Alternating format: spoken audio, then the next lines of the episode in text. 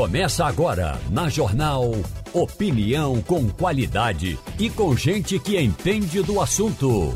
Com Igor Maciel, Eliane Cantanhede, Romualdo de Souza e os jornalistas do Jornal do Comércio, deixando você bem informado. Passando a Limpo.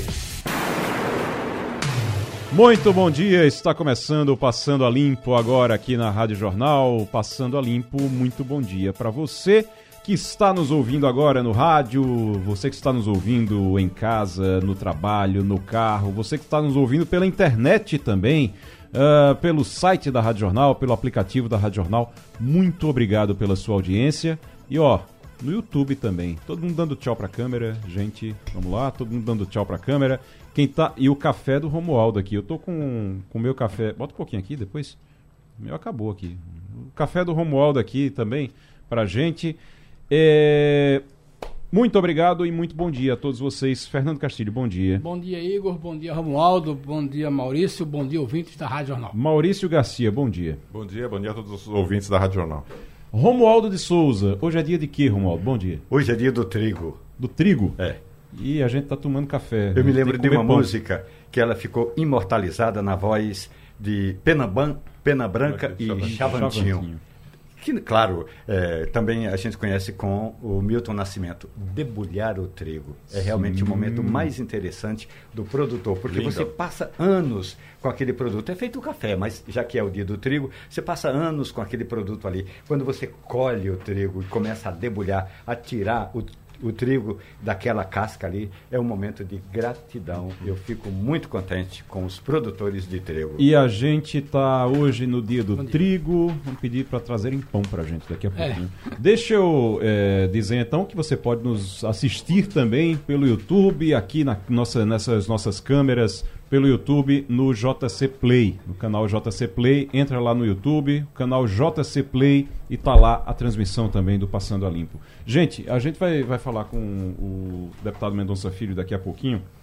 é, que ele é o relator, foi escolhido relator da proposta do novo ensino médio. O que não deixa de ser uma, uma provocação de Arthur Lira ao PT. Arthur Lira não está muito. não está tão feliz quanto se imaginava que ele deveria estar com o PT e com o governo, e aí ele colocou o Mendonça Filho. Cumpre dois propósitos. Primeiro, ele irrita o PT, que é o, o, o que ele queria também irritar o PT, mas cumpre o propósito justo de pegar a pessoa que mais conhece essa proposta realmente para relatar a, a, a, proposta. Então é, é muito importante. Por quê? Porque Mendonça Filho era ministro da Educação, foi ele, que era ele que estava no Ministério da Educação na é, nessa proposição quando esse o, a proposta do novo ensino médio foi apresentada. Então ele estava lá na formulação. Muito importante isso, a gente vai conversar com ele daqui a pouquinho, mas primeiro deixa eu dizer que hoje, sexta-feira, atenção, Romualdo, você sempre está lá em Brasília para trazer a, as dicas. Sexta-feira tem tem o que, Avanildo? No Passando a Limpo da Rádio Jornal, passando a dica. Passando a dica para a gente trazer aqui sempre nas sextas-feiras, a gente traz dica de livro, dica de filme, dica de peça de teatro, show, uh, música. A gente sempre está tá trazendo aqui eh, essas dicas na sexta-feira. E você também participa. Então, meu amigo, minha amiga, é o seguinte: vai lá no WhatsApp 81 91 99147 8520, 819 9147 8520 é o WhatsApp da Rádio Jornal e você manda, pode, pode começar a mandar a partir de agora já. Começa a mandar a partir de agora que o Germano, nossa, da nossa produção, vai trazer aqui pra gente a lista depois com as dicas de vocês. Então, livros, filmes, manda nome, manda o seu bairro, ou a sua cidade e manda o, a sua dica, tá certo? Uma dica de livro, de filme, o que você achar melhor para esse fim de semana.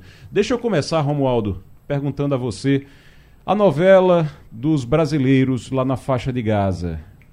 Eu soube que entraram na lista finalmente. Vão sair? É, eles entraram na lista, agora ainda estão passando por um processo de triagem, porque eles vão atravessar uma cerca e é de fato uma cerca de arame, tem uma porteira, uma, uma cancela com cadeados uhum. e policiais. É, e aí, ao atravessarem, eles estarão no Egito. Aí a, a área de inteligência do Egito vai checar cada um dos nomes, cada um dos documentos. Depois disso, vai liberá-los. O receio é, se passar um integrante do Hamas naquele grupo, pode cometer qualquer tipo de ato ou explodir o, o, aeroporto, ou fazer um ataque, ou criar uma célula terrorista para o país em, é, onde vão. Portanto, primeiro vão passar por essa triagem. Após o embarque, ao chegarem em Brasília, vai ter uma força-tarefa da Secretaria de Saúde do Distrito Federal, da Organização Pan-Americana de Saúde e da Secretaria de Segurança Pública. Vão, fazer uma, vão passar por uma nova triagem, vão passar por, as, é, por as, é, algumas alguns exames médicos, psicológicos, e aí começam a fazer um tour pela cidade de Brasília. Tem um ônibus daquele sem capota que vai visitar os principais pontos turísticos. É o tal do processo de ambientação no Brasil. Deixa eu é, dizer que Laurindo Ferreira está tá vindo tomar seu café, viu? Espero que ainda tenha café aí, porque ele está querendo tomar seu café. Ó, oh, é, então depois você faz para ele. Ô, Maurício, essa discussão toda sobre Gaza, sobre a, a, saída dos brasileiros de Gaza, gerou muita repercussão também com a embaixada de Israel. É, houve uma crise, na verdade, ainda está acontecendo Temos essa crise. Temos uma crise com Israel aqui no Brasil. Por causa da visita do embaixador. O embaixador foi para uma reunião, diz ele que não sabia que Bolsonaro estava lá, foi para uma reunião, chegou lá, estava Bolsonaro nessa reunião. E aí foram apresentar um, os vídeos, né? Foram exibir Sim, aqueles vídeos que a gente já tinha até falado aqui. Felipe Moura Brasil falou sobre esses vídeos aqui pra gente. Então, é algo. Essa crise, assim, é algo que pode chamar o embaixador, pode mandar, chama, é, mandar o embaixador embora, expulsar, alguma coisa desse tipo, ou não é o momento para isso? Eu acho que não é o caso para isso nesse momento de criar um conflito maior ainda do que já está tá ocorrendo mas não deixa de ter sido, porque, ao que tudo indica, isso foi, foi feito para criar uma narrativa também de que Bolsonaro participou de alguma forma da liberação desses, desses brasileiros de lá.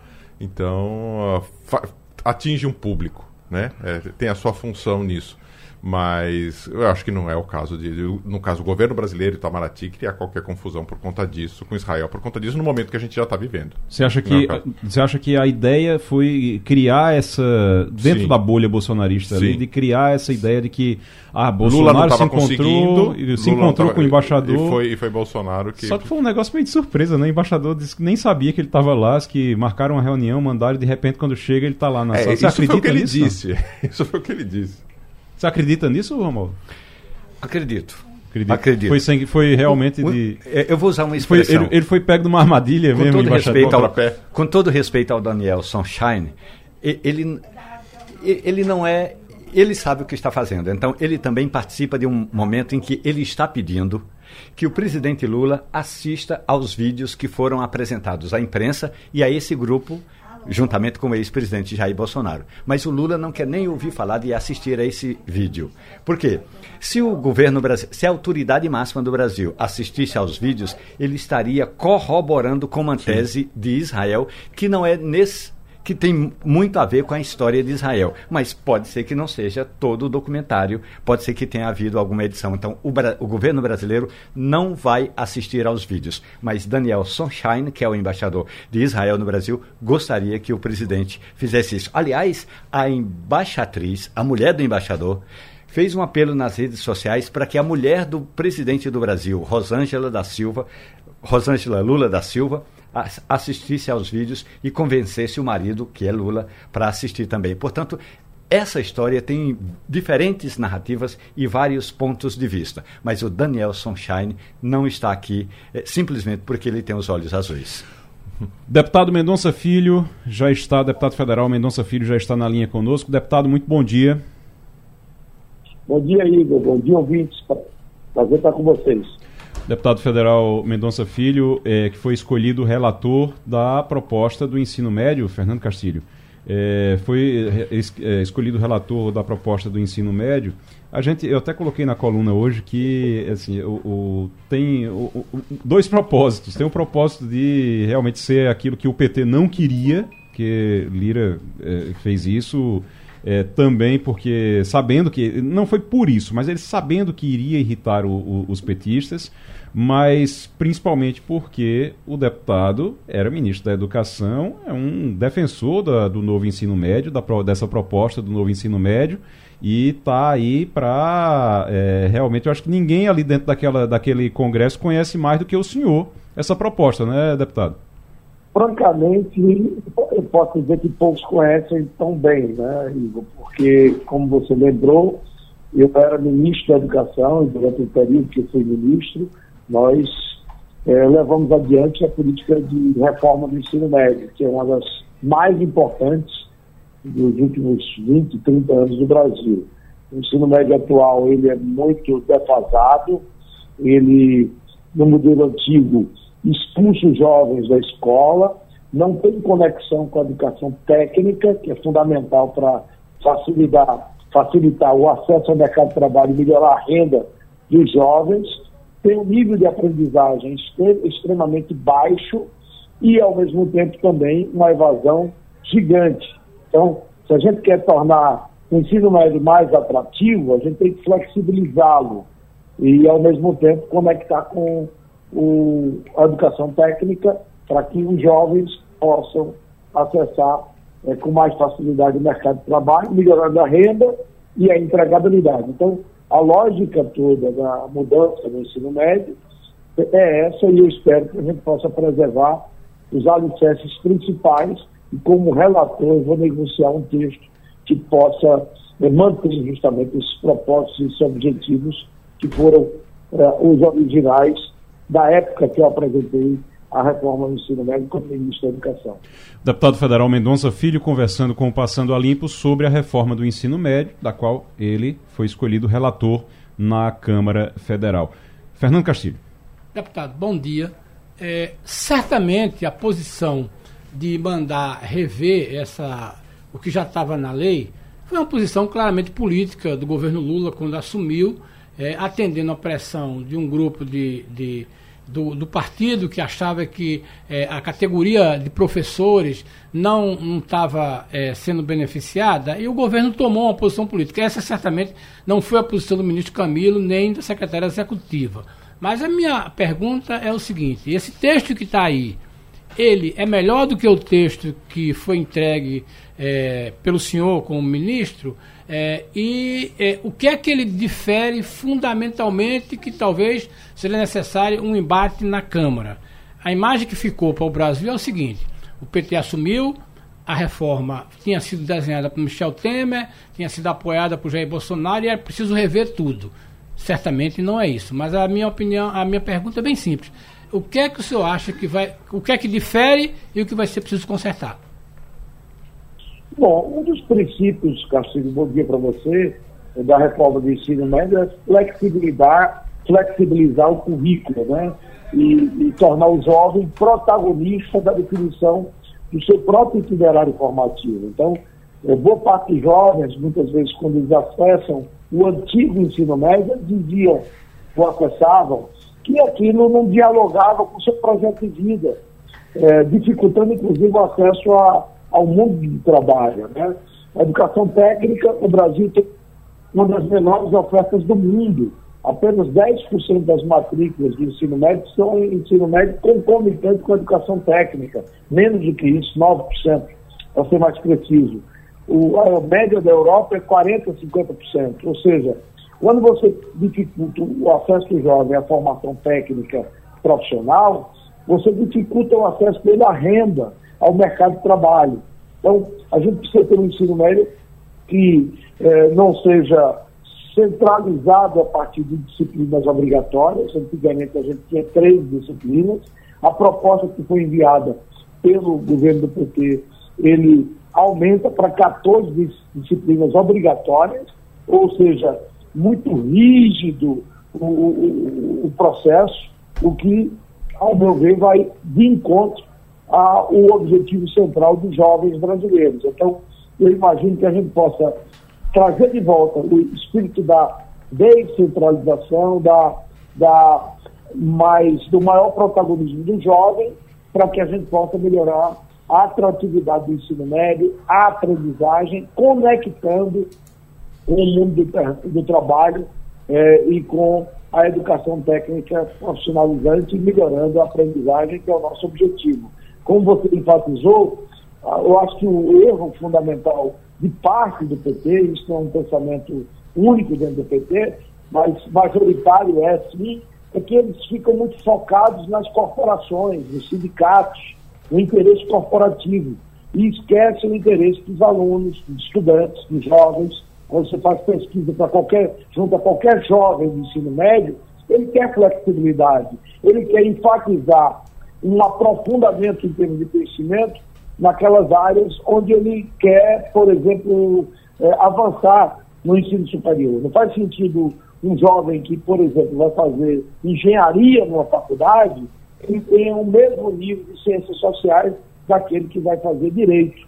Então, o de direito ele precisa se aprofundar na área das humanas. O, o de uh, engenharia precisa se aprofundar em matemática, em física, ou seja, na área das exatas. Então, esse espírito e essa lógica não é uma lógica própria e exclusiva da, do modelo de ensino médio que nós apresentamos como ministro da Educação, mas o mundo todo pratica isso há muito tempo e alguns setores da esquerda querem voltar, voltar ao século passado, ao século XX, quando a gente está num mundo muito dinâmico em termos de mercado de trabalho, do conhecimento, e os jovens querem muitas vezes é, dar um passo adiante, na maioria dos casos, é, sintonizando com o futuro, que é o que o ensino médio precisa proporcionar. Deputado Mendonça Filho, conversando com o Passando a Limpo, com a Rádio Jornal, sobre o novo ensino médio e ele que é o relator da proposta na Câmara. Romualdo de Souza. Deputado Mendonça Filho, muito bom dia para o senhor. Eu gosto de uma poesia de Vinícius de Moraes, cotidiano número 2. Ele diz: Se foi para desfazer, por que é que fez? O Brasil tinha uma reforma do ensino médio, o presidente Lula suspendeu, agora o senhor está com um relatório que deve ser concluído em breve. Nesse seu relatório, nesse novo projeto de ensino médio, o que o senhor vai manter da atual estrutura e que inovações o senhor vai colocar no seu relatório, deputado?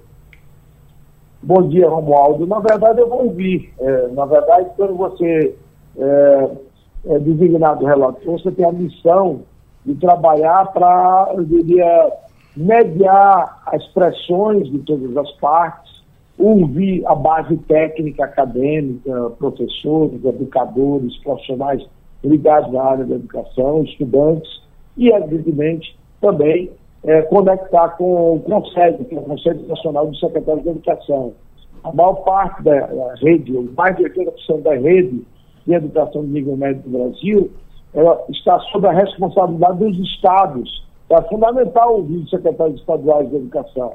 Aqui em Pernambuco, a secretária Ivanede, é, é, o secretário de Educação de São Paulo, Renato Feder, é, o secretário de Educação de, todo, de todos os estados do Brasil, para que eles possam opinar e levar para o Congresso para que a gente possa mediar justamente é, esse, esse parâmetro de, de pontos de vista, de, de posições e trazer um texto que represente a média do pensamento e um passo adiante, um avanço com relação ao futuro.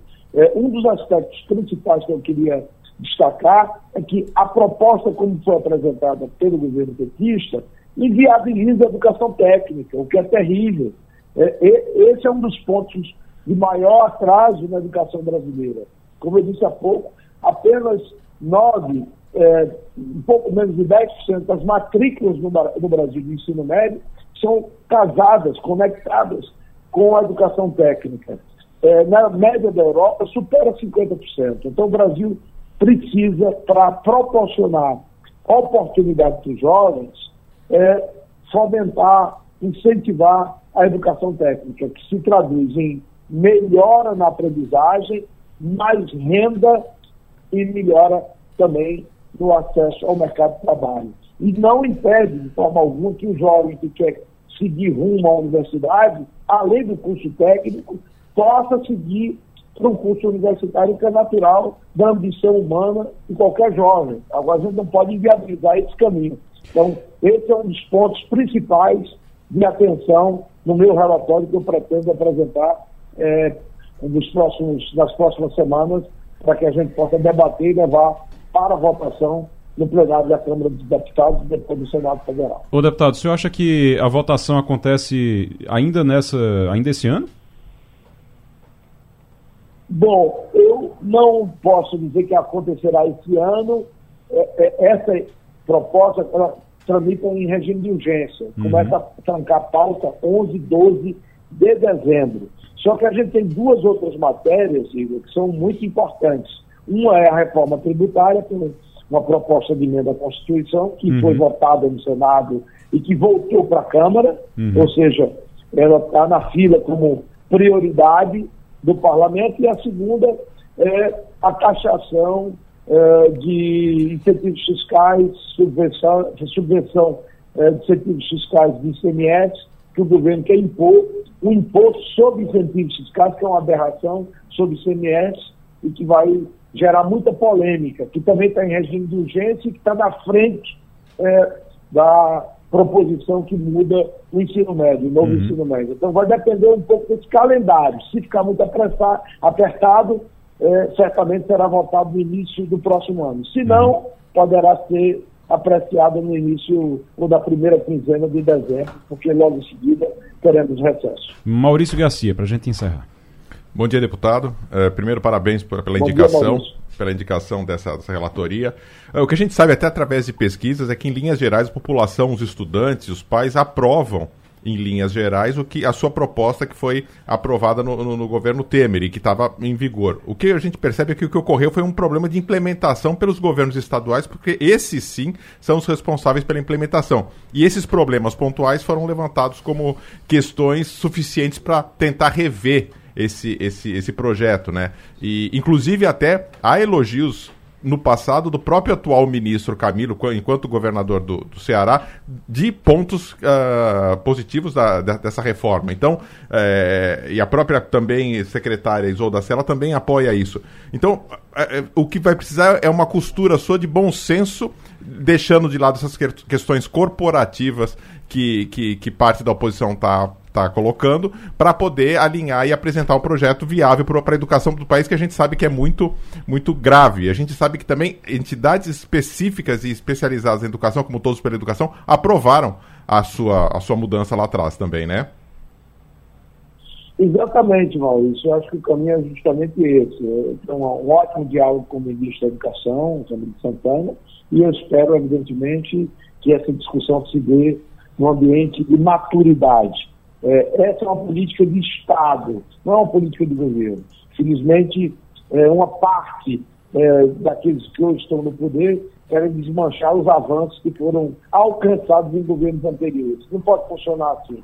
É, Para mim, as mudanças do novo, do, do, proporcionadas pelo novo ensino médio são mudanças estruturais importantes e fundamentais para a educação de nível médio do Brasil, que interessa basicamente, principalmente aos jovens, que hoje é, realmente padecem de problemas como dificuldade em aprendizagem, é, evasão alta, falta de conexão com o mercado de trabalho. Então, tudo isso está muito bem posto na inovação do novo ensino médio, que eu espero preservar nesse relatório que eu vou fazer como relator das medidas de alteração apresentadas pelo atual governo. Então, para mim, o novo ensino médio representa o futuro e a gente precisa corrigir aqui e acolá alguns pontos necessários, mas encarar o futuro como é, um ambiente desafiador da construção de mais oportunidades para os jovens brasileiros.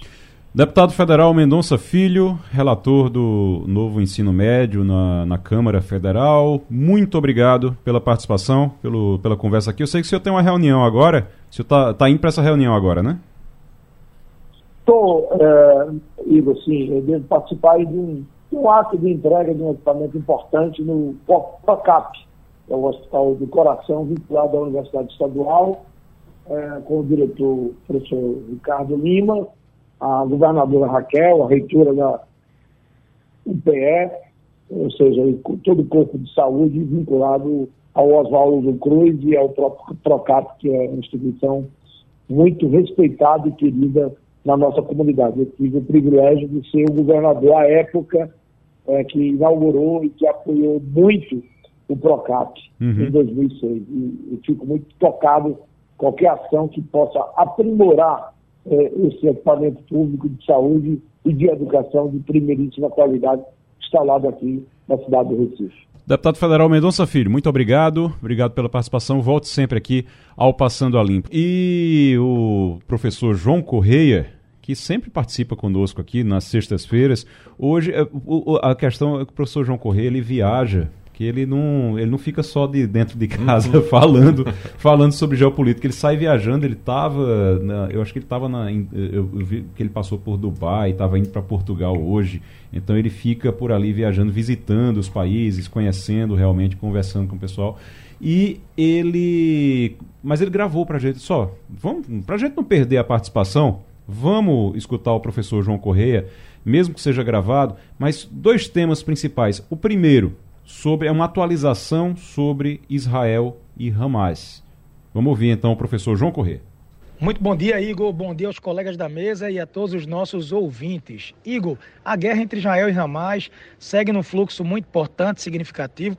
As forças de defesa de Israel penetraram no território da faixa de Gaza e vão encontrando pouco a pouco a rede subterrânea que foi montada, orquestrada pelo Hamas nessa última década. Impressionante as imagens que eu tenho recebido Uh, muitos túneis em áreas civis, muito difícil a gente dissociar, pois a faixa de Gaza, como a gente bem sabe, é um território diminuto, muito pequeno geograficamente e tem uma densidade demográfica elevada.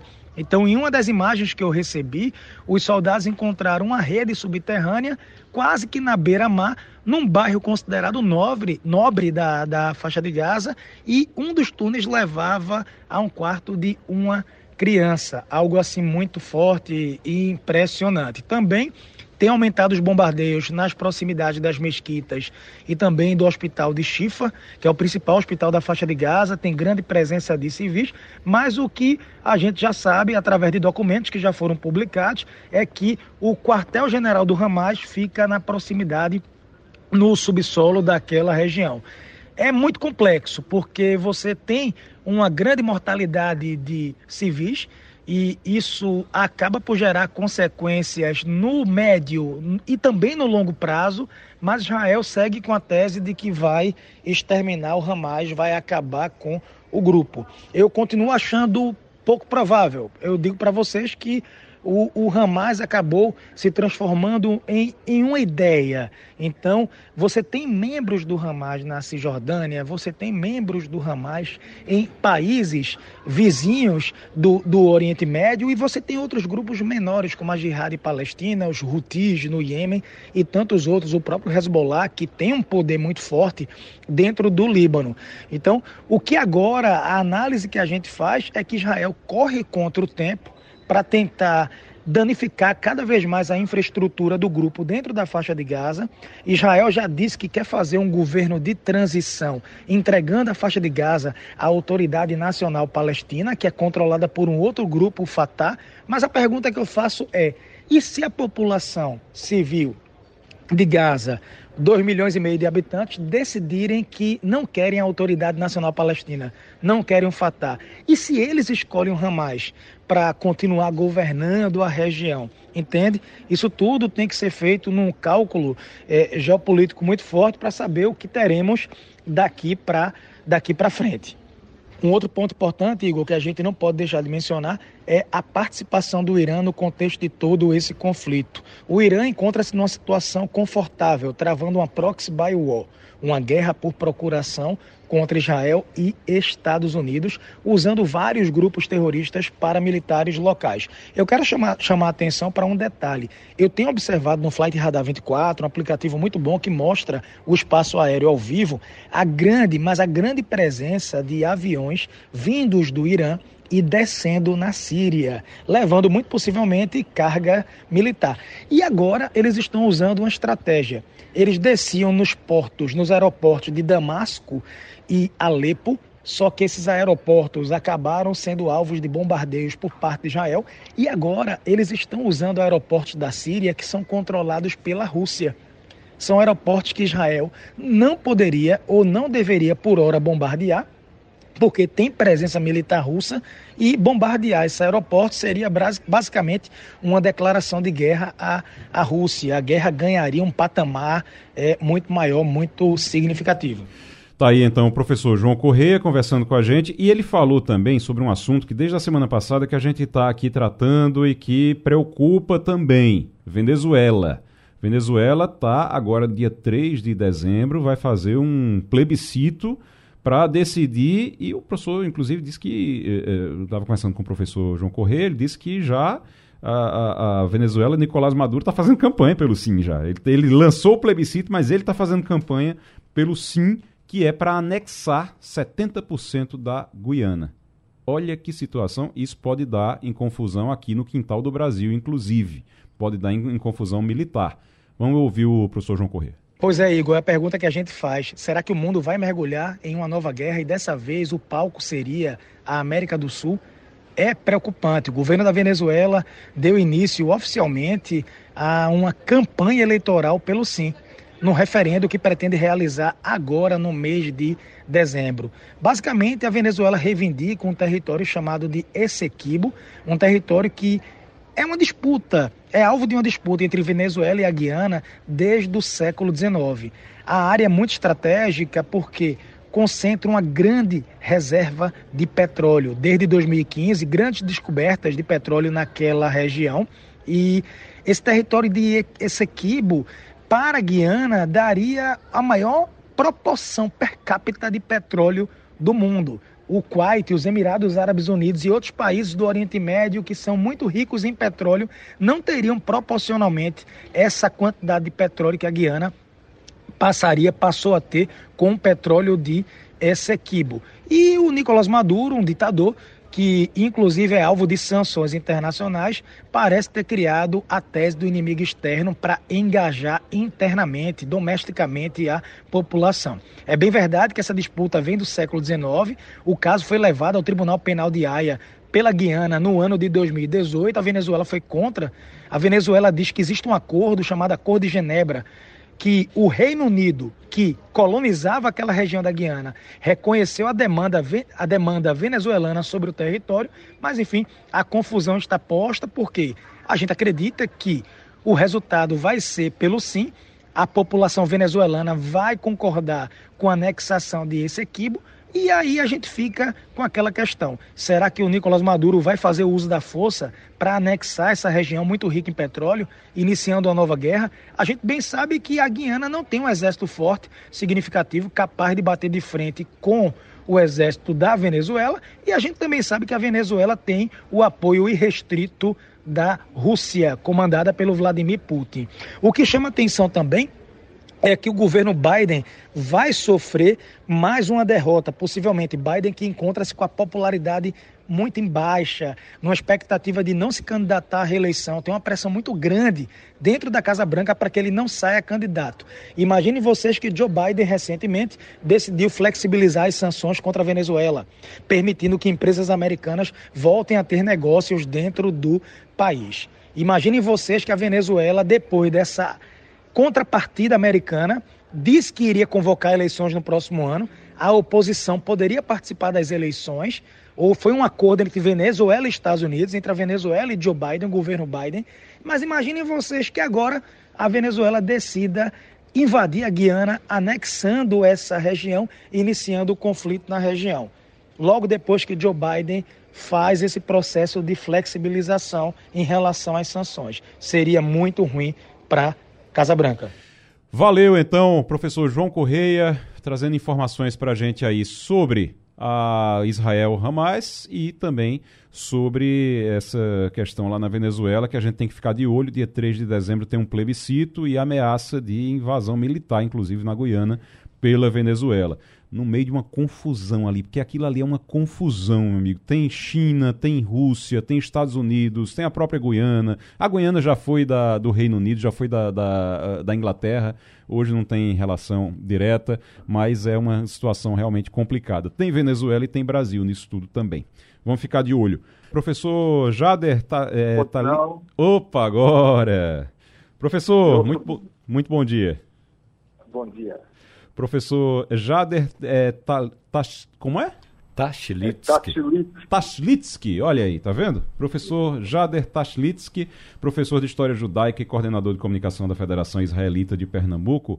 Professor, é, uh, a gente está nesse momento aqui, é um momento realmente bem difícil é, que a gente está vendo no mundo e a gente está vendo também é, o, a gente está vendo é, também um aumento do antissemitismo no mundo depois desse conflito, durante esse conflito agora Israel-Hamas. O senhor está percebendo isso também? Eu queria começar, começar já sabendo se o, senhor tá, se o senhor percebe esse aumento do antissemitismo no mundo. É, isso é perceptível, isso são os dados que mostram, é, pesquisa realizada na, pela Confederação Israelita do Brasil atestou um crescimento de quase mil por cento em atos antissemitas ao longo do mês de outubro, comparado com outubro de 2022.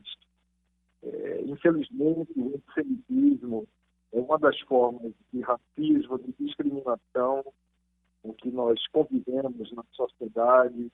É, tem motivos ancestrais, motivos mais modernos, mas, infelizmente, nesse momento de conflito no Oriente Médio, algo que está hibernado, mas latente em muitos grupos e muitos segmentos, ele aflora, vem à tona através de ataques em redes sociais, é, em manifestações, em inclusive em ameaças contra pessoas da comunidade judaica.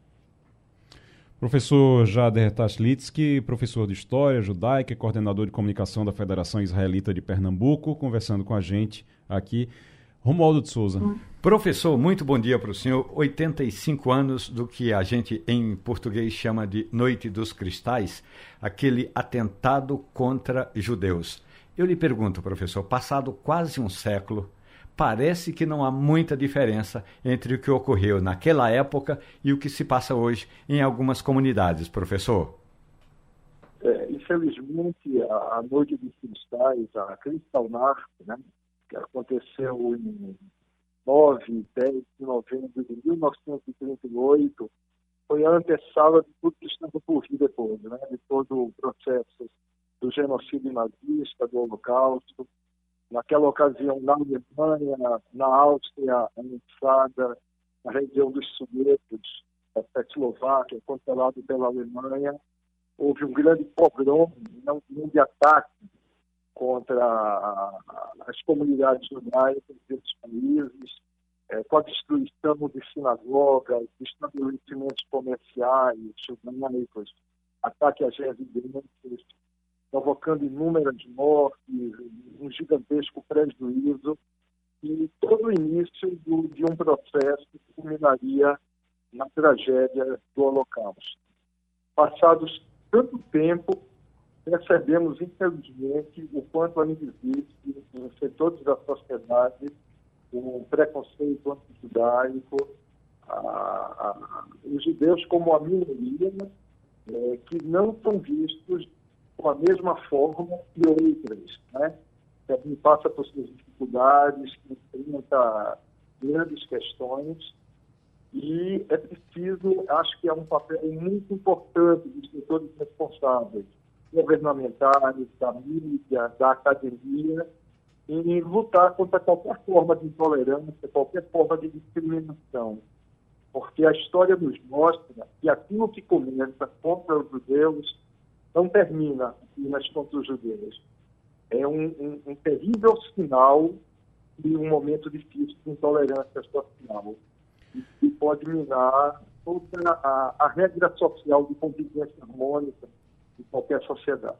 Professor Jader Tashlitsky, professor de História Judaica, coordenador de comunicação da Federação Israelita de Pernambuco, conversou com, conversa com a gente aqui no Passando a Limpo. Professor, só para encerrar, é, o senhor é coordenador de comunicação da Federação Israelita de Pernambuco e a Polícia Federal prendeu pessoas que estariam envolvidas em atentados ou na, no planejamento de atentados contra é, instituições israelitas no Brasil. É, como é que tá? Como é que vocês estão, estão preocupados em relação à segurança? Como é que está o dia a dia, a rotina? É, com certeza, muito que preocupa é há uma, uma vigilância permanente, né, um contato com as autoridades. É um fato da maior gravidade a, a importação de conflito para o nosso país. Né? É, foi identificado como pessoas ligadas ao Hezbollah, é um instaurado no Líbano, assim como o Hamas, são grupos que não lutam para defender causas é, é, em defesa do povo palestino. O, Hamas é um grupo fundamentalista palestino que governa a faixa de Gaza. Hezbollah não é palestino, é um grupo xiita libanês, mas ambos têm em comum a, a pregação clara e explícita da destruição do Estado de Israel. E também representa uma ameaça à comunidade judaica do mundo inteiro vive no passado o atentado contra a AMBIA, a instituição judaica na Argentina, que provocou um sem número de mortes. Uhum. Então, é muito importante a, a, a, nossa sociedade se conscientizar de que grupos como esse representam não só um perigo às comunidades rurais, mas um perigo a toda a nossa sociedade e a importância né, que as autoridades estejam atentas, como se mostraram agora, e, uhum. e conseguiram, a priori, abortar uma possível situação muito entristeceria a todos nós. Muito bem. Professor Jader Tashlitsky, muito obrigado. A gente volta a conversar no, em breve aqui no Passando a Limpo. Muito obrigado. Vamos direto agora para Eliane Cantanhede. Todas as segundas e sextas-feiras, na Supermanhã da Rádio Jornal, Eliane Cantanhede faz um balanço do cenário político, os bastidores de Brasília, a análise das decisões que afetam a vida do país e a opinião de quem conhece o dia a dia do poder. Eliane Cantanhede, todas as segundas e sextas-feiras, na Supermanhã da Rádio Jornal. Eliane Cantanhede, muito bom dia. Muito bom dia, Igor, colegas, ouvintes. Vou passar direto para Castilho, que ele tem uma pergunta para você, viu? Eliane, bom dia. Olha, a gente cada vez mais preocupado com essa questão da saída dos brasileiros em blog, né? É, parece que hoje não tem isso, mas o que chama a atenção, Eliane, foi essa subida de tom é, do Brasil, ou pelo menos do governo brasileiro, contra Israel. É, é, o, é, agora já não é mais a, a, o ministro Sérgio, o ministro da Justiça, Flávio Dino, mas agora é o Celso Amorim, é, que começou a falar em genocídio em Gaza. Isso vai escalar para quando, né? É uma sensação uhum. muito preocupante. É, o que, o que nos assusta é que uma relação do Brasil com Israel, de repente, começou a elevar o tom muito grave. Pois é, Castilhos. Você sabe que a situação não está boa, não. Né?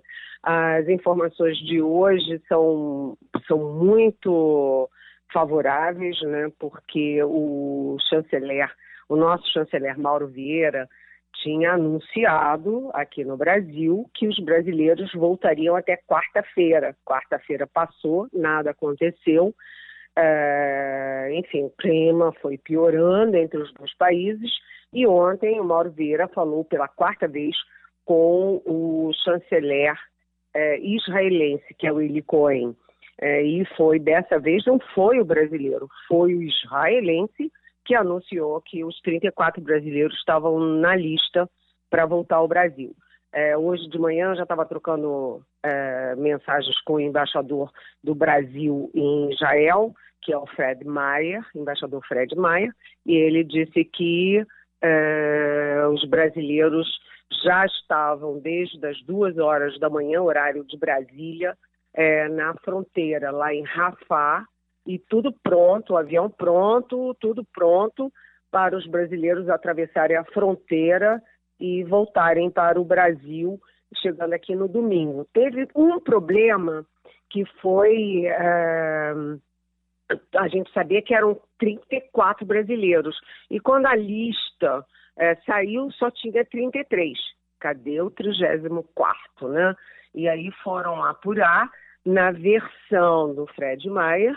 Uh, esse 34 era uma senhora, uma vovó, é, que por erro burocrático não tinha sido incluída, mas que uh, o problema foi resolvido ali de última hora e que não tem, então está tudo resolvido. Mas enfim, o avião já saiu de Tel Aviv, já está ali naquela região, uh, já saiu de Tel Aviv, não, desculpe, já saiu do Cairo, que é a capital do Egito, já está ali na, na, no pequeno aeroporto que vai, uh, onde eles vão embarcar e ufa, ninguém aguenta mais essa história.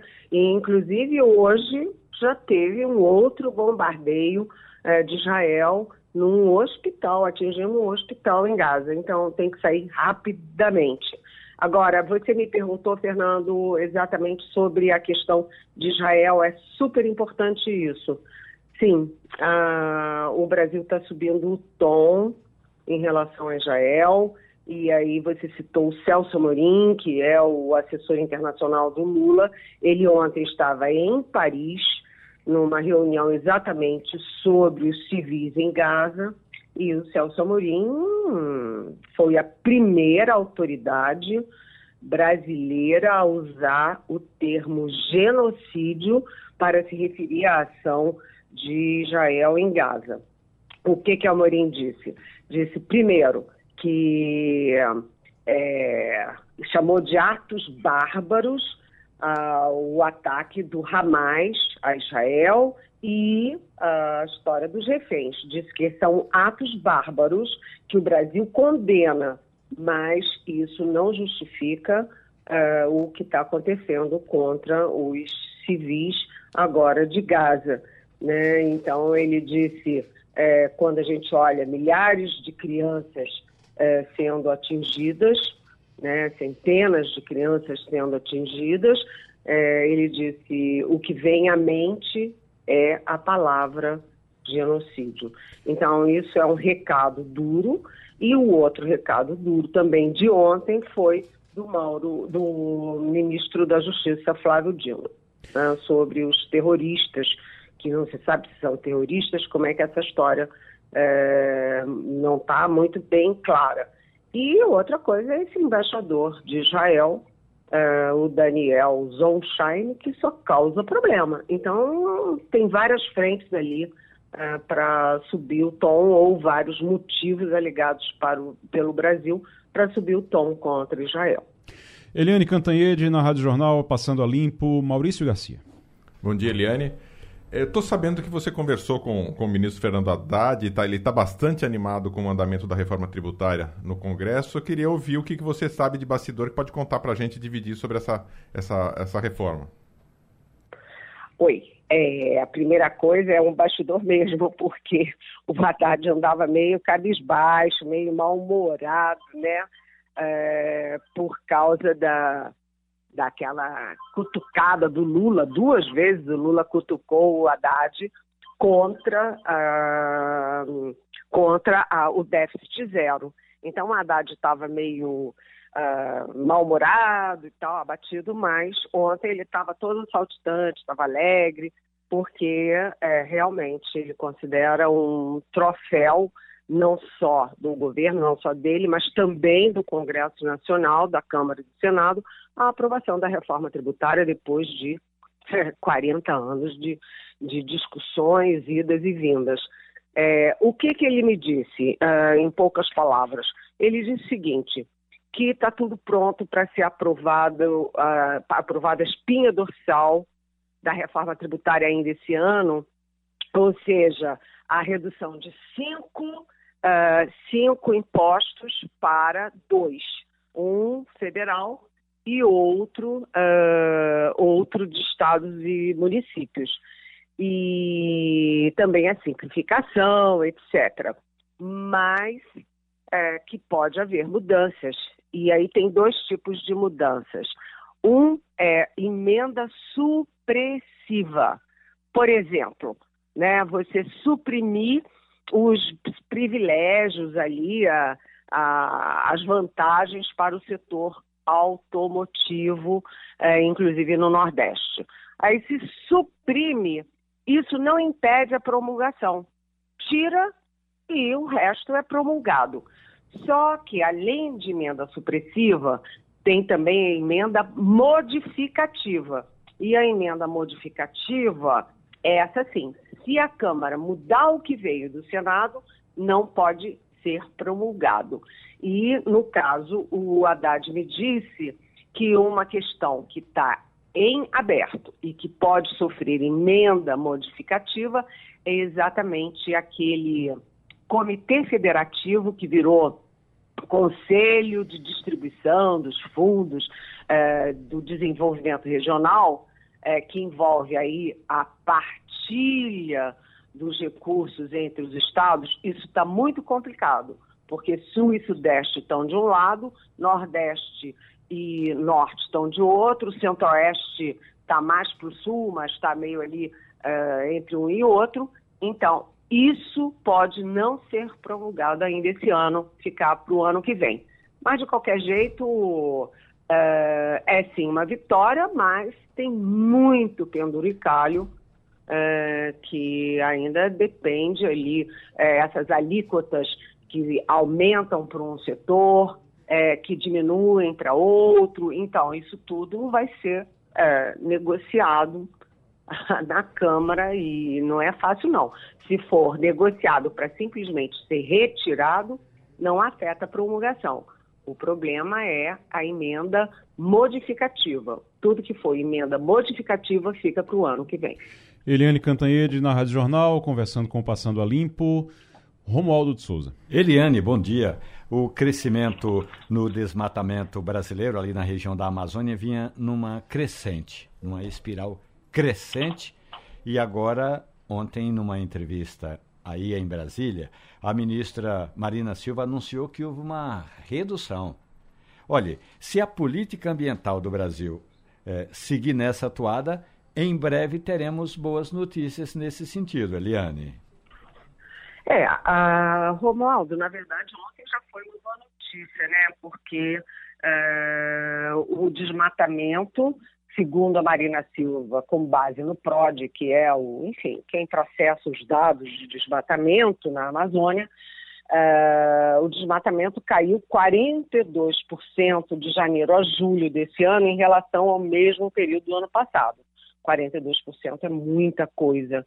Né? E de agosto de 2022 a julho de 2023, a queda foi de uh, ah, 22,3%. Isso significa que houve uma, uma queda, né, que é a, é a, sabe, a menor taxa de, de, de desmatamento desde 2019, o primeiro ano do Bolsonaro. Então, é uma boa notícia. Agora, o que eu acho que está muito esquisito é que o governo Lula continua olhando isso é, como se fossem coisas isoladas. Então, uma hora dá uma olhada aqui para a questão de Manaus, porque Manaus as pessoas voltaram a usar é, no Amazonas, não só em Manaus, usar máscara por causa da fumaça dos incêndios. Né? Aí o Sul, você teve aquele monte de enchente, gente morrendo. Agora São Paulo, e o governo está olhando isso fracionadamente, quando na verdade você tem uh, a, o maior calor em 125 mil anos no mundo, você tem o El Ninho, você tem uma temperatura toda irregular, você tem é, enchente no sul, seca no norte e o governo não está vendo isso como um conjunto, um pacote.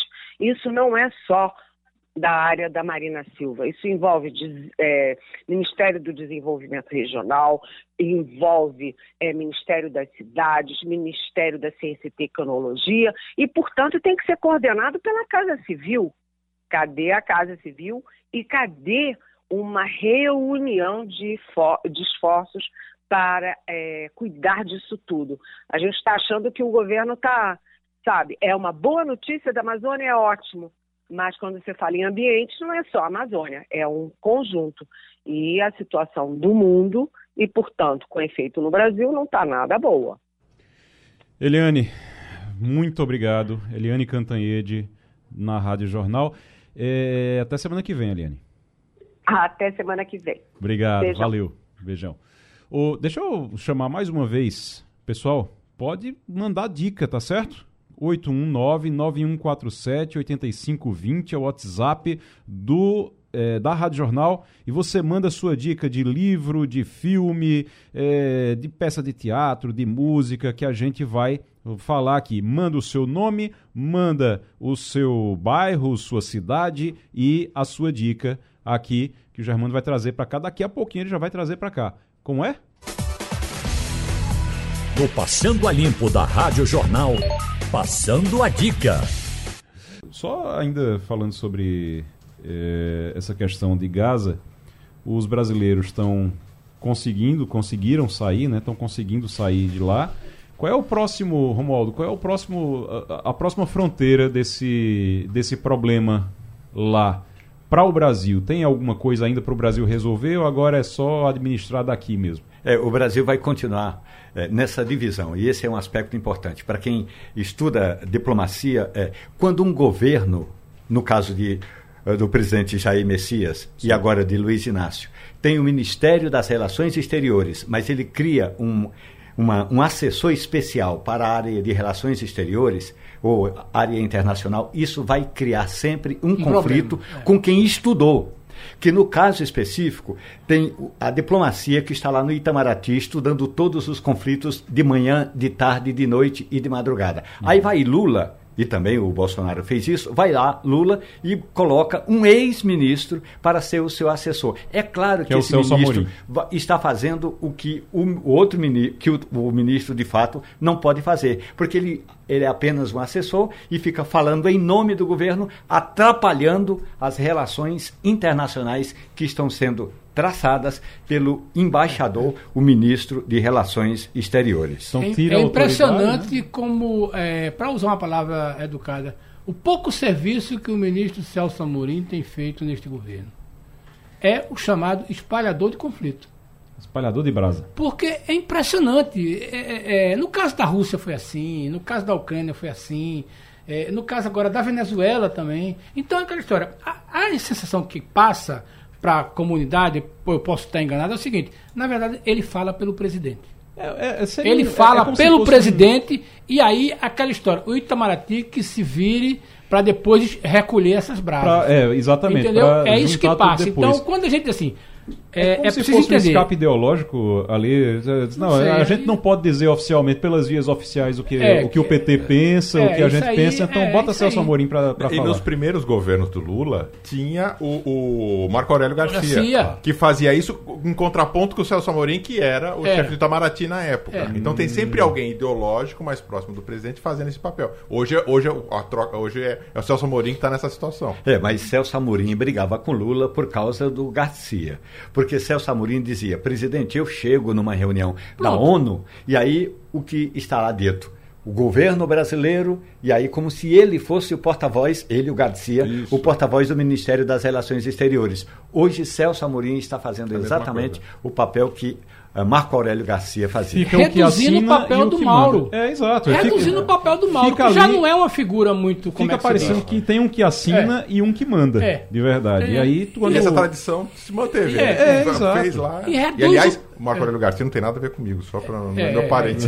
E reduz o papel do ministro das Relações Exteriores, do chanceler, né, que já não é uma pessoa muito firme na posição, ele, ele é um diplomata sim, sim, normal. Sim. Isso é aquela história é, é impressionante. Depois de dez meses, o que é que a diplomacia brasileira, o que é que o Brasil ganhou, fora a questão do reposicionamento internacional de como uma democracia, de uma colocação de um player no meio ambiente? Nos conflitos em que o Brasil se meteu, ou no, nos embates é, que o Brasil se meteu, nós ganhamos o quê? Eu acho que até agora nada, mas vamos esperar porque tem, infeliz, infelizmente, ainda tem guerra pela frente. Vamos ver o que, é que vai acontecer, mas por enquanto nada. Eu acho que a diplomacia, a diplomacia brasileira, eh, apesar de todo o alarde que foi feito com o Conselho de Segurança, e aí se falou no Conselho de Segurança que ah, o Brasil está. O Brasil, no fim das contas, não conseguiu nada. No fim das contas, de realmente de concreto, não conseguiu nada. Uh, fez aquele negócio ali que conseguiu que só o, o, os Estados Unidos que, que vetaram e os outros aprovaram, a maioria aprovou. Ali, muito bom, muito bonito, mas não resolve, não resolveu Vamos ver daqui para frente. A melhor atuação até agora, elogiosa realmente do Brasil, foi no resgate dos brasileiros lá em Israel e também agora em Gaza, mas a, a, o resgate, a operacionalização mesmo do resgate, que é feito pela Força, é, pela Força Aérea Brasileira, pela Defesa, pelo Ministério da Defesa. Fora isso, está de parabéns o ministro Zé Múcio. Doutora Merielbe Queiroz já está conosco na linha, advogada, tributarista. Doutora Merielbe, muito bom dia. Bom dia, é um prazer estar, estar com vocês. É sempre um prazer recebê-la aqui, doutora. E para falar hoje sobre essa suspensão, o Supremo Tribunal Federal suspendeu novamente o julgamento que pode alterar a taxa de correção monetária do FGTS. O julgamento já havia sido interrompido diversas vezes, havia sido retomado nesta quinta, mas voltou a ser pausado com o pedido de vista do ministro Cristiano Zanin. A, toda a discussão é sobre a correção do FGTS. Tem gente que diz que se corrigir, é, como se quer, pela inflação, a gente vai ter problema na habitação. Tem gente que diz que, é, se não, é, que, que tem que corrigir porque o trabalhador não pode perder dinheiro. E aí a gente diz, não, mas não, o dinheiro não é do trabalhador, o dinheiro é do fundo, só vai para o trabalhador quando ele é demitido. Afinal, esse dinheiro é do trabalhador, ele não é do trabalhador? É, o que é esse dinheiro que fica lá depositado no FGTS? Veja, Igor, o que é que acontece? O dinheiro que fica depositado é do trabalhador. Por quê? Porque a previsão do desconto de 8, do pagamento de 8% do salário dele para o fundo é exatamente porque era uma forma de ressarcir os, os trabalhadores quando fossem demitidos, é como se fosse a indenização que ele recebe por estar sendo demitido. Então, sem dúvida, a natureza é do trabalhador. E aí foi isso que foi criado, foi o objetivo da, da criação desse fundo composto por esses valores eh, que são depositados pela empresa. Muito bem. Acontece que, utilizando o dinheiro do fundo, vai para habitação, etc., o, o, os governos, ao longo do tempo, utilizam esse valor para outras coisas, como financiar habitação, etc. Então, nós temos aí dois valores em, em cheque. Né? O trabalhador, quando tem a correção apenas pela TR, mais 3% de juros, ele está sendo prejudicado em relação à inflação. Né? Uhum. E aí, é, é, essa inflação alta que vem correndo todos os valores termina por prejudicar o trabalhador e quando ele for receber essa indenização, essa indenização vai estar defasada por conta de que a, o índice de correção dela não foi igual aos outros, a valorização desse valor depositado, ele não foi igual, por exemplo, a poupança ou qualquer outra aplicação financeira. Então, há um prejuízo, sim, para o trabalhador. Veja só, hum. tem, tem alguns estudos que falam que desde 99 até hoje já houve uma perda de mais de 720 bilhões de reais no, no fundo. Isso significa porque, veja, o fundo está aplicando para ele estar tá rendendo, mas quando vai devolver para o trabalhador a justa indenização que ele faz, tem direito, uhum. ele recebe isso defasado. Então, está havendo uma perda do trabalhador e ele está sendo prejudicado. Uhum. E aí é exatamente isso que está em discussão lá no Supremo Tribunal Federal. Deixa eu passar. Romualdo de Souza, tem.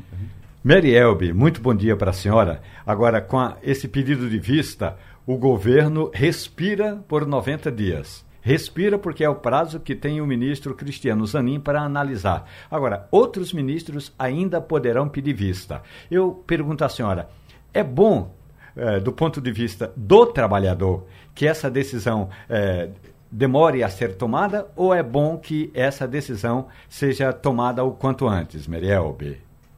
Veja, com certeza ela tem que ser tomada o quanto antes, porque cada tempo que passa, é, há um prejuízo.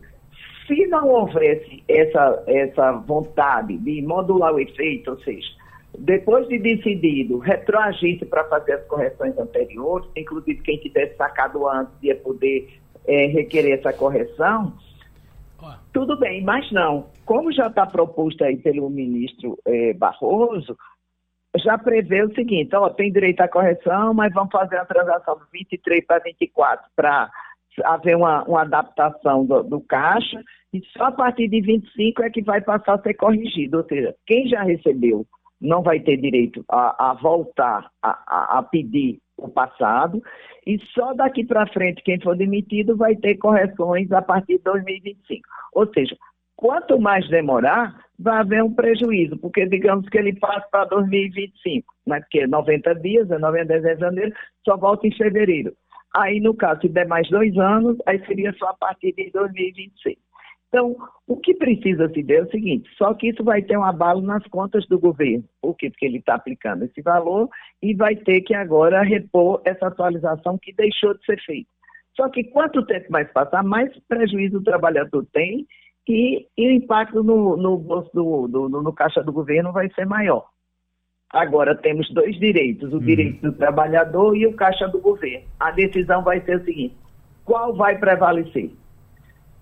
Agora, a gente tem que ter a realidade de que, quando o governo sofre esses impactos de decisões erradas, inadequadas anteriormente, quem vai pagar a conta somos todos nós.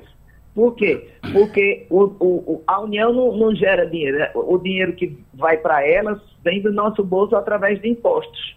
E uhum. alguém tem que pagar a conta que seremos nós de novo. É, esse dinheiro, esse dinheiro vai ter que sair de algum lugar, né? em algum momento.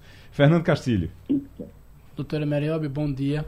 É, tem uma discussão que ocorre além desse ponto que a senhora colocou, é que é o seguinte: o conceito de criação do fundo foi exatamente como a senhora disse. Mas junto com ele veio o, o conceito que é muito mais social, que é o da construção da casa própria. Então, o FGTS, na verdade, é o grande avancador e financiador do Programa Habitacional Brasileiro, que é uma referência internacional. Quando a gente fala que o saldo do FGTS vai ser corrigido pelo valor da poupança, como está se estimulando, o fundo que vai emprestar dinheiro para a construção da casa própria vai dobrar. Isso quer dizer o seguinte, que hoje, quando o trabalhador consegue pagar uma taxa de 4, 5 ou até 6%, o valor da correção pelo tempo da integral automaticamente vai dobrar. E aí a questão da prestação da casa própria, quando ela é trazida para o primeiro pagamento do novo mutuário, ela vai dobrar ou pelo menos crescer pelo menos 60%. E aí a questão, como é que fica esta conta, esse descasamento? Porque afinal de contas o FGTS é que banca a construção habitacional.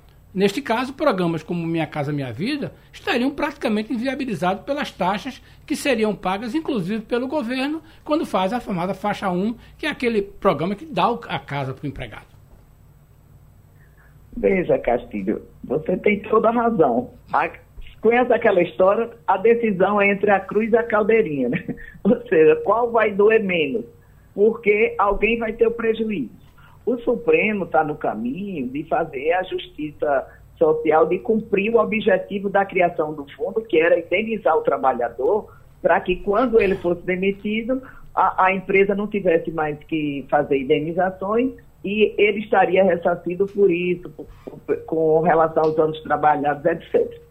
Então, são duas decisões que tem que ser uma ou outra decisão e as duas são difíceis, porque alguém vai perder ou o trabalhador que adquire a casa pelo sistema de, de habitação e tem uma taxa menor por conta de que o FGTS é corrigido por uma taxa menor, ou aquele que vai ser indenizado, que vai ter uma, uma indenização menor porque a correção é menor. Então, é uma decisão dificílima que tem que ser tomada no seguinte, qual é a justiça que eu quero fazer? Ambas são justiças sociais, e aí vai ter que ver o seguinte, qual é que eu quero prestigiar? Uma ou outra. A que eu prestigiar, a outra vai perder. Então, realmente é uma decisão. Se você me perguntar qual seria a uhum. decisão mais justa, eu disse, seria cumprir os desígnios constitucionais da criação do FGTS. Uhum. Né? E o trabalhador uhum. ter o seu direito de indenização atualizado em termos de que cubra pelo menos a inflação. Doutora. E aí se busque uhum. outras formas de financiar. Doutora, doutora Meriel Queiroz, muito obrigado nosso tempo está apertado aqui, mas a gente vai voltar a falar sobre esse assunto, porque esse assunto com certeza vai voltar com a votação lá do, do, do, do STF, do Supremo. Muito obrigado, doutora Meriel Queiroz. Um prazer sempre ter a senhora aqui. Bom dia a todos. Obrigada a você. Tchau. No Passando a Limpo da Rádio Jornal, Passando a Dica. Passando a dica agora, chegando e o pessoal participando, muita gente participou. Separamos aqui três. Anderson, lá de Jaboatão, trouxe aqui a dica, o filme Os Deuses, a cura do menino azul. Deuses, a cura do menino azul. É o filme que foi é, que o Anderson, lá de Jaboatão. Marta Cruz, da Tamarineira, aqui no Recife, mandou a dica que é a seguinte: o livro A Garota do Lago, de Shelley Donlea. Shelley Donlea, A Garota do Lago. E o livro O Fole Roncou. Olha aí, uma história do forró. Carlos Marcelo e Rosualdo Rodrigues. Gostei. Filme Inimigo Meu, com Dennis Quaid. É, Inimigo Meu. Aqui são as dicas da Marta Cruz, lá da Tamarineira. E o Gerson de Oliveira dos Santos, da Muribeca, mandou a dica seguinte aqui: o filme Escritores da Liberdade. Mandou dois. Escritores da Liberdade e, eh, aliás, é, é, esse, esse é o, o Escritores da Liberdade, é um filme que fala dos afro-americanos aqui. Gerson de Oliveira dos Santos, da Moribeca. Gerson, obrigado. Obrigado, Marta. Obrigado, Anderson. E agora as dicas de vocês aqui, começando com Fernando Castilho. Olha, eu acho que a grande dica desse final de semana é voltar à festa da Vitória Regia, que esse ano está com uma série da programação muito interessante. E para os atletas que estão é, se preparando é, para correr no final do ano, a São Silvestre, entre outras coisas, tem um bom treino que vai ser a corrida dos morros, que é importante dizer o seguinte: é uma corrida subindo e descendo. Então, é, é bem interessante. Rapaz, eu vou eu, caminhando. Eu gosto de correr, mas eu não tenho, não tenho coragem, não. Corrida subindo e descendo morro, eu não tenho coragem, não é por nada, é porque eu não aguento mesmo. O, o Maurício Garcia. A minha dica é o livro As Flores do Bem, do professor Siddhartha Ribeiro, professor da Universidade Federal do, do, Rio Grande do Norte, que é neurocientista, que é biólogo, mas onde ele tenta desmistificar um pouco a questão da cannabis que, medicinal, que é importante, eu estou usando pessoalmente na minha mãe, tenho tido melhoras e é importante a gente tirar esse preconceito, essa coisa da cannabis, porque é um remédio, é uma planta, é uma medicina boa também. Muito bem. Romualdo de Souza. Poesias de Gessie Quirino. Tem uma delas que é o coco do pé de manga. Derrubar um pé de manga para fazer um apartamento. Um pé de manga, um pé de cupuaçu, pé de jaca, pé de coco, um lindo pé de caju. Como é que pode tamanho descabimento derrubar um pé de manga para fazer um apartamento. Coisa boa, valeu. Valeu, então, obrigado, obrigado, Avanildo, Val, todo mundo participando aqui, Germano na produção. Muito obrigado a todos. Chaves, eh, aqui, nosso Chaves também, Sandrinho Garrido, também participando aqui com a gente desse programa. Muito obrigado, bom fim de semana, até segunda-feira. A Rádio Jornal apresentou opinião com qualidade e com gente que entende do assunto. Passando a Limpo.